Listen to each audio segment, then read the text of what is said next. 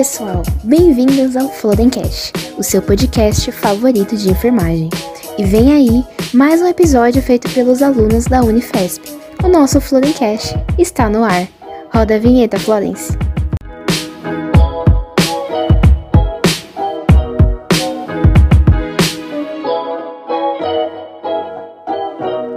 Olá a todos, sejam muito bem-vindos. O meu nome é Isabela Storino. O meu é Bárbara Gatti. E meu é Cintia Gomes. Nós somos estudantes do segundo ano do curso de enfermagem da Escola Paulista de Enfermagem. O nosso grupo também é composto pela Jade Coric, Cassiana Moraes, Maria Clara, Julia Tiengo e nós somos as gerentes. No dia de hoje, temos uma convidada muito especial, a Thaís Souza. A Thaís é nutricionista e veio bater um papo com a gente sobre o consumo de alimentos ultraprocessados por profissionais e estudantes das áreas da saúde. Thaís, seja muito bem-vinda e agradecemos sua disponibilidade. E é muito importante discutirmos essa temática. Você pode, por favor, fazer uma breve apresentação, falar da sua formação, da sua carreira, do local que atende, para que nós possamos te conhecer melhor? Claro. Primeiramente, gostaria de agradecer né, a oportunidade, o convite de vocês. É um prazer enorme, né, poder compartilhar um pouquinho os meus conhecimentos com vocês. Bom, eu sou formada há cerca de três anos e meio pela Universidade Presbiteriana Mackenzie. Já atuei aí em diversas áreas, já atuei na indústria de alimentos, inclusive estou retomando para a indústria a partir de janeiro, né, do próximo ano.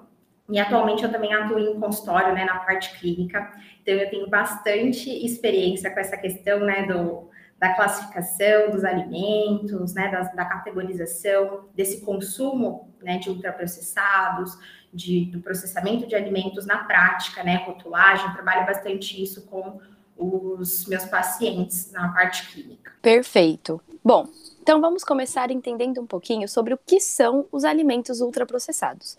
Segundo a Organização Pan-Americana de Saúde, alimentos processados são produzidos industrialmente, usando sal, açúcar ou outros ingredientes para preservá-los ou torná-los mais palatáveis. Já as comidas ultraprocessadas são industrialmente formuladas e contêm substâncias extraídas de alimentos, como caseína, soro de leite e proteínas isoladas, ou substâncias sintetizadas a partir dos constituintes alimentares, como óleos hidrogenados, amidos modificados e sabores. Thaís, você pode nos explicar melhor essa definição como o consumo desses alimentos por nós, estudantes e profissionais da saúde, pode influenciar na nossa saúde e exemplificar um pouco os alimentos ultraprocessados que consumimos no nosso cotidiano? Claro. Bom, é, a gente usa como base o Guia Alimentar né, para a população brasileira do Ministério da Saúde para categorizar é, esses alimentos, né, decidir qual, que, né, qual seria é, a forma correta né, de consumo, o que priorizar, né, o que evitar. Então, na nova classificação né, do novo Guia Alimentar, é, a gente ca categoriza em quatro grupos, né? Os in natura e minimamente processados, os ingredientes culinários, os alimentos processados e os ultraprocessados. É, com relação aos alimentos in natura, é o que a gente deve priorizar, que é aquilo que não passa, né, os alimentos que não passam por nenhum tipo de processo de industrialização. Esses são considerados in natura. Então, as frutas, verduras, legumes, é, os ovos, as raízes, né, batatas, mandioca e até mesmo a nossa própria água. Já os alimentos que são minimamente processados, é, eles passam por algum processo, então, de secagem ou de embalagem, de pasteurização, congelamento, resfriamento, moagem. Então, qualquer processo que mude minimamente é, esse alimento. Ou seja, os leites, o HT, né, que são os leites de caixinha, é, os iogurtes, que são mais é, naturais, alguns tipos de massa, os próprios cereais, arroz, farinhas, é, feijões, as carnes, e até mesmo algumas frutas, sabe? Aquelas que a gente encontra em gôndolas de supermercados de forma congelada, alguns legumes, também são considerados minimamente processados. Já os alimentos que são considerados da categoria de processados, eles são aqueles alimentos que já passam por algum processo de industrialização simples, então adicionado de sal, de óleo, é, de vinagre. Então, por exemplo, aqueles que estão em salmoura, né, em conserva, doces que estão em potes, os peixes enlatados, como sardinha, atum, e alguns tipos de pães também. E os ultraprocessados são aqueles alimentos que não são nutricionalmente balanceados, que têm vários processos de industrialização feitos normalmente por, por, grandes indústrias, grandes empresas de alimentos. Então, os embutidos, entram aqui também os salgadinhos de pacote, é, alguns, aquelas bolachas doces recheadas, o macarrão instantâneo que está bastante presente aí na mesa da população brasileira, sucos artificiais. Então, um exemplo assim prático, vamos pensar no abacaxi, por exemplo. O abacaxi fresco, ele é considerado, classificado né, como in natura, a fruta. Já o abacaxi em calda, que a gente encontra né, no, nas latas, nas gôndolas dos mercados, ele já foi processado. E o suco de caixinha de abacaxi, ele é ultraprocessado, porque tem um, um adicional muito grande de açúcar e uma porção muito pequena de polpa de fruta e ele já é mais ou menos comparado ali já a um refrigerante, por exemplo. A vitamina, por exemplo, de leite com morango é uma preparação culinária, por exemplo, né? Mistura de ingredientes in natura é, de forma caseira. Já uma geleia de morango feita, por exemplo, com fruta e com açúcar, ela já foi processada. E aquela sobremesa, né, que as mães costumam, né, dar para os filhos, até mesmo os adultos costumam consumir, né, tipo petit suisse, lembra, né, um iogurte, ele já é um produto ultraprocessado, porque ele já foi utilizado de muito açúcar, muito sabor, saborizante, aromatizante, corante, que são aditivos químicos. Certo, tá. E a parte de influenciar na nossa saúde, né? O que, que pode influenciar esses alimentos. Tá. E eu acho que também já, já entra na minha pergunta, então acho que dá para junto com a minha pergunta. Tá. É, que, na verdade, assim, o que, que leva os estudantes e profissionais da área da saúde a esses alimentos, né? E quais tendências você observa na alimentação desses profissionais? Certo. É, o impacto né, que, que esse alto consumo tem é que eles são é, produtos com muitos aditivos e acabam acabam favorecendo né, o risco para desenvolver doenças crônicas não transmissíveis, né, como por exemplo hipertensão. A gente já tem né, relatos também, né, estudos, na verdade, não 100% conclusivos com relação ao aparecimento de alguns tipos de câncer, diabetes, doenças cardiovasculares. Então, a gente observa o excesso de peso também, e agora a gente tem né, a questão do Covid e viu também né, um, uma associação aí com pior prognóstico, aumento da mortalidade em pacientes acometidos com, com Covid. Né? Então, é, esses alimentos, eles têm um, uma carga é, nutricional muito baixa. Perguntou o que que, o, o que, que leva né, os estudantes a fazerem esse consumo, né? Isso. É, primeiramente, o que leva né, a maioria das pessoas a buscarem o consumo dos alimentos processados, ultraprocessados no dia a dia, é a questão da praticidade, que é muito relacionada, né? Tá tudo muito de fácil acesso. A palatabilidade, né? Sal, gordura, açúcar, eles trazem esse maior sabor para os alimentos, e isso fica né, de uma forma tentadora. Então, aditivos, aromatizantes, saborizantes e o tempo, né? Eu acho que é a maior questão. Então, falta de planejamento, é, falta de conhecimento também sobre alternativas práticas e que tenham uma densidade nutricional melhor né, nos alimentos. A mesma lanchonete que você vai e compra um biscoito recheado, né? Ou um biscoito é, do tipo cream cracker, por exemplo, que né, não traz muito muito benefício nutricional, também tem nessa mesma lanchonete uma salada de fruta, né, uma fruta picada, tem dá para fazer um, um, sanduíche natural, então tem outras alternativas é, nesses mesmos pontos, nesses mesmos locais. Certíssima, maravilhosa. É, e a gente já queria entrar mais agora nos aspectos emocionais. Tipo, quais são eles e como eles é, estão envolvidos nesse hábito de comer? E se essa é, como fala? Esse estado emocional pode levar o indivíduo a desenvolver uma compulsão alimentar. Ah, sim, né? Os sentimentos, as emoções, elas interferem na, na nossa alimentação. É, eles são desencadeantes, né, do ato de comer, uma vez que a comida ela é uma ferramenta de prazer imediato também, né? A gente usa muito como algo para compensar, para aliviar as emoções, né? O que não não é 100% correto, né? Hoje a gente fala né, dos vários tipos de fome que nós temos, né? E a fome emocional, ela está muito ativa, né, para algumas pessoas. Então, tristeza, angústia, ansiedade, por exemplo, né, são relacionadas ao ato de comer em excesso, né? De um comer compulsivo, por exemplo. Tá? E isso acaba ocorrendo é, por uma busca, né, de estabelecer um equilíbrio interno, né, pessoal. Mas a gente sabe também que tem casos em que as emoções elas inibem nosso apetite, mas na maioria dos casos é, ocorre essa questão do, desses gatilhos por um comer excessivo. Tá? E o, existem diferentes estados emocionais que a gente tem respostas diferentes frente à alimentação. Então, tem alguns estudos né, que mostram que a tristeza é uma emoção que ah, muitas vezes desmotiva é, a comer. Então, ela está associada a essa desaceleração de processo cognitivo, de atividade motora, de falta de interesse, né? por outra, por coisas externas.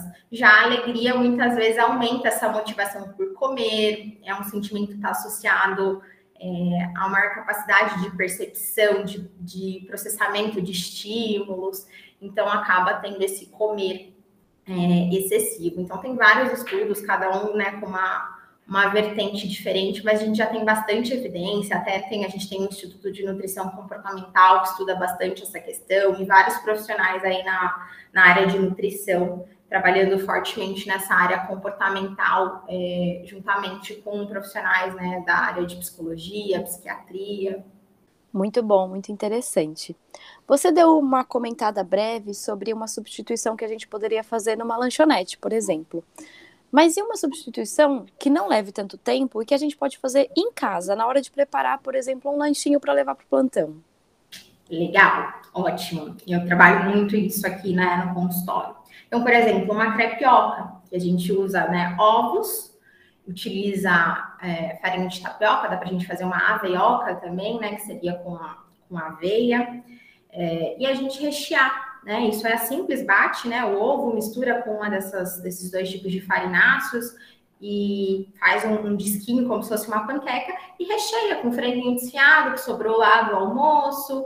Abre, por exemplo, né? Pode ser abrir a lata de atum, é, neste caso, e adicionar. Pode-se comprar um queijo, por exemplo, como uma ricota e rechear um queijo branco, que também é mais prático, né? Só cortar. Pode rechear também com folhas, tomate, né, que é algo prático também. Uh, fazer patezinhos caseiros, dá para fazer refeições únicas também, de prato único, como por exemplo um quibe de forno. Você faz uma quantidade grande de uma vez, corta em porções, já porciona, né? Isso conserva na geladeira, no congelador consegue transportar isso de uma forma prática, sem estragar, sem ser tão perecível como, por exemplo, um patê, né, que já é um pouco mais perecível. Muito legal, muito bom saber essas dicas, né? É, acho que isso altera muito, assim, nossos costumes mesmo, porque a gente, na correria, acaba pegando, ou acaba comprando, né, uma coisa pronta, como você falou, ou leva mais fácil, faz um pãozinho, só coloca um... A gente não sabe, né, como, quais são os ingredientes daquele pãozinho que a gente está usando, né, como você falou, em pães ultraprocessados, então, bem interessante mesmo, Thaís. É, os pães, como você citou, né? Além da alguns, além da farinha de trigo, da levedura, da água e do sal, né? Que são a base de um pão assim ancestral, né?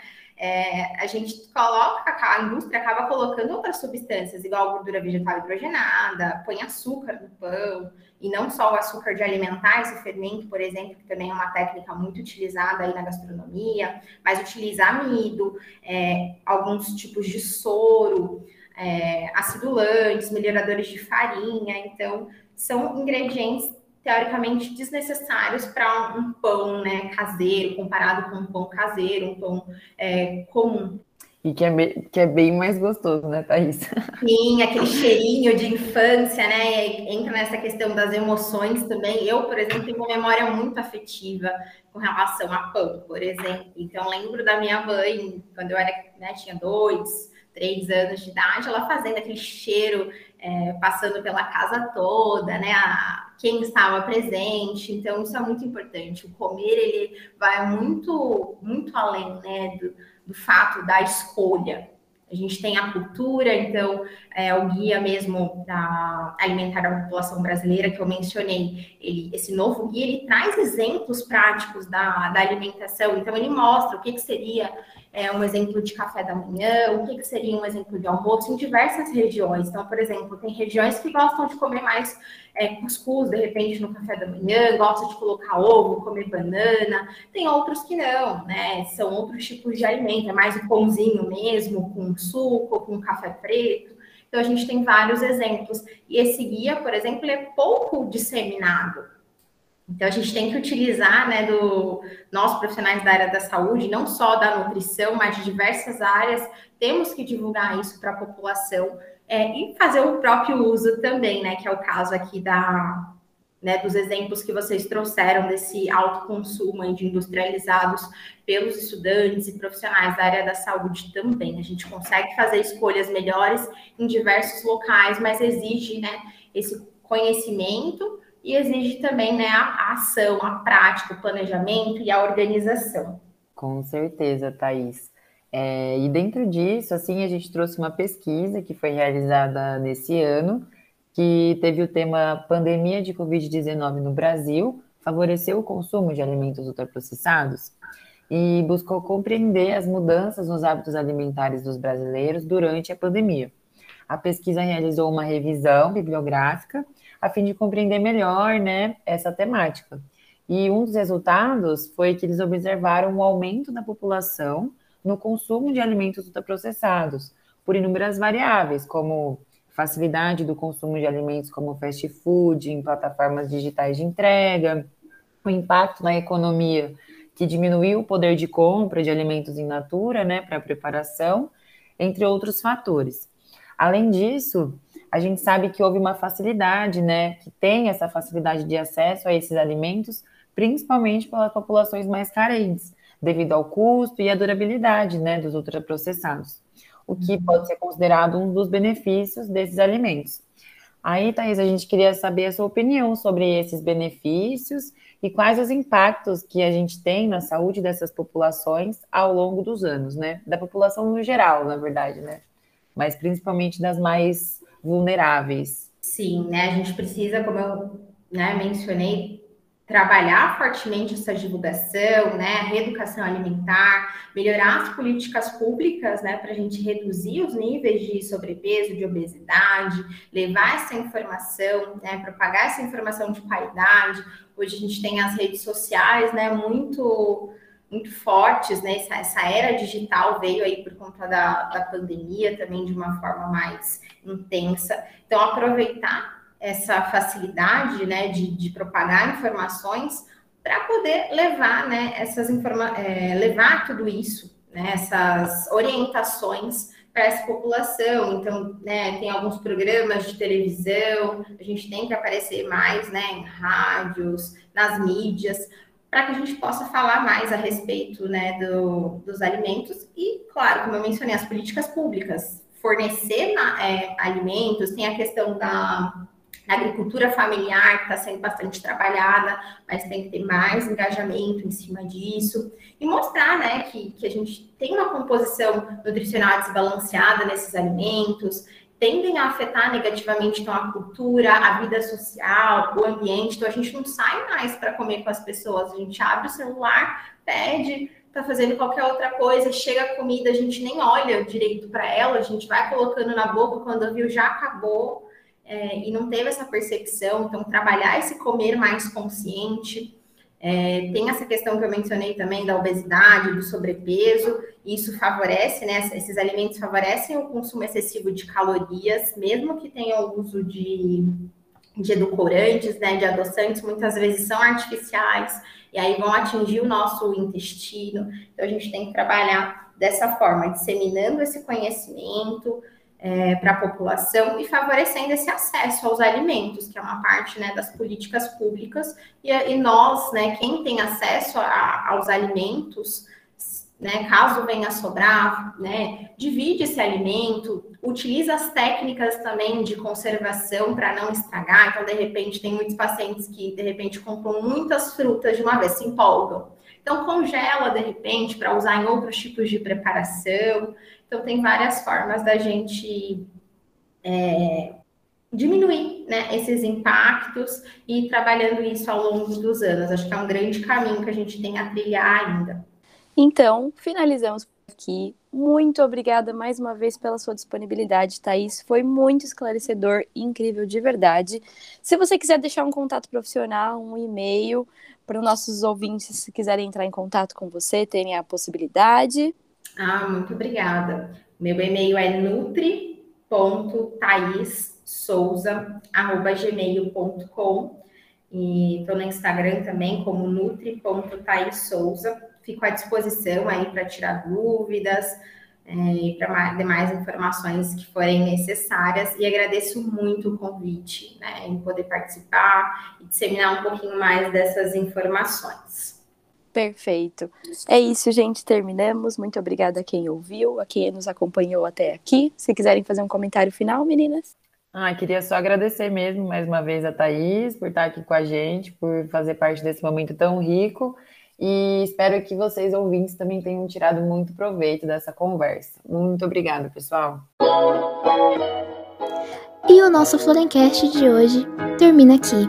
Mas não fique triste. Compartilhe com aquele amigo que ainda não nos conhece e nos siga nas redes sociais para não perder nenhum episódio. Até a próxima, pessoal!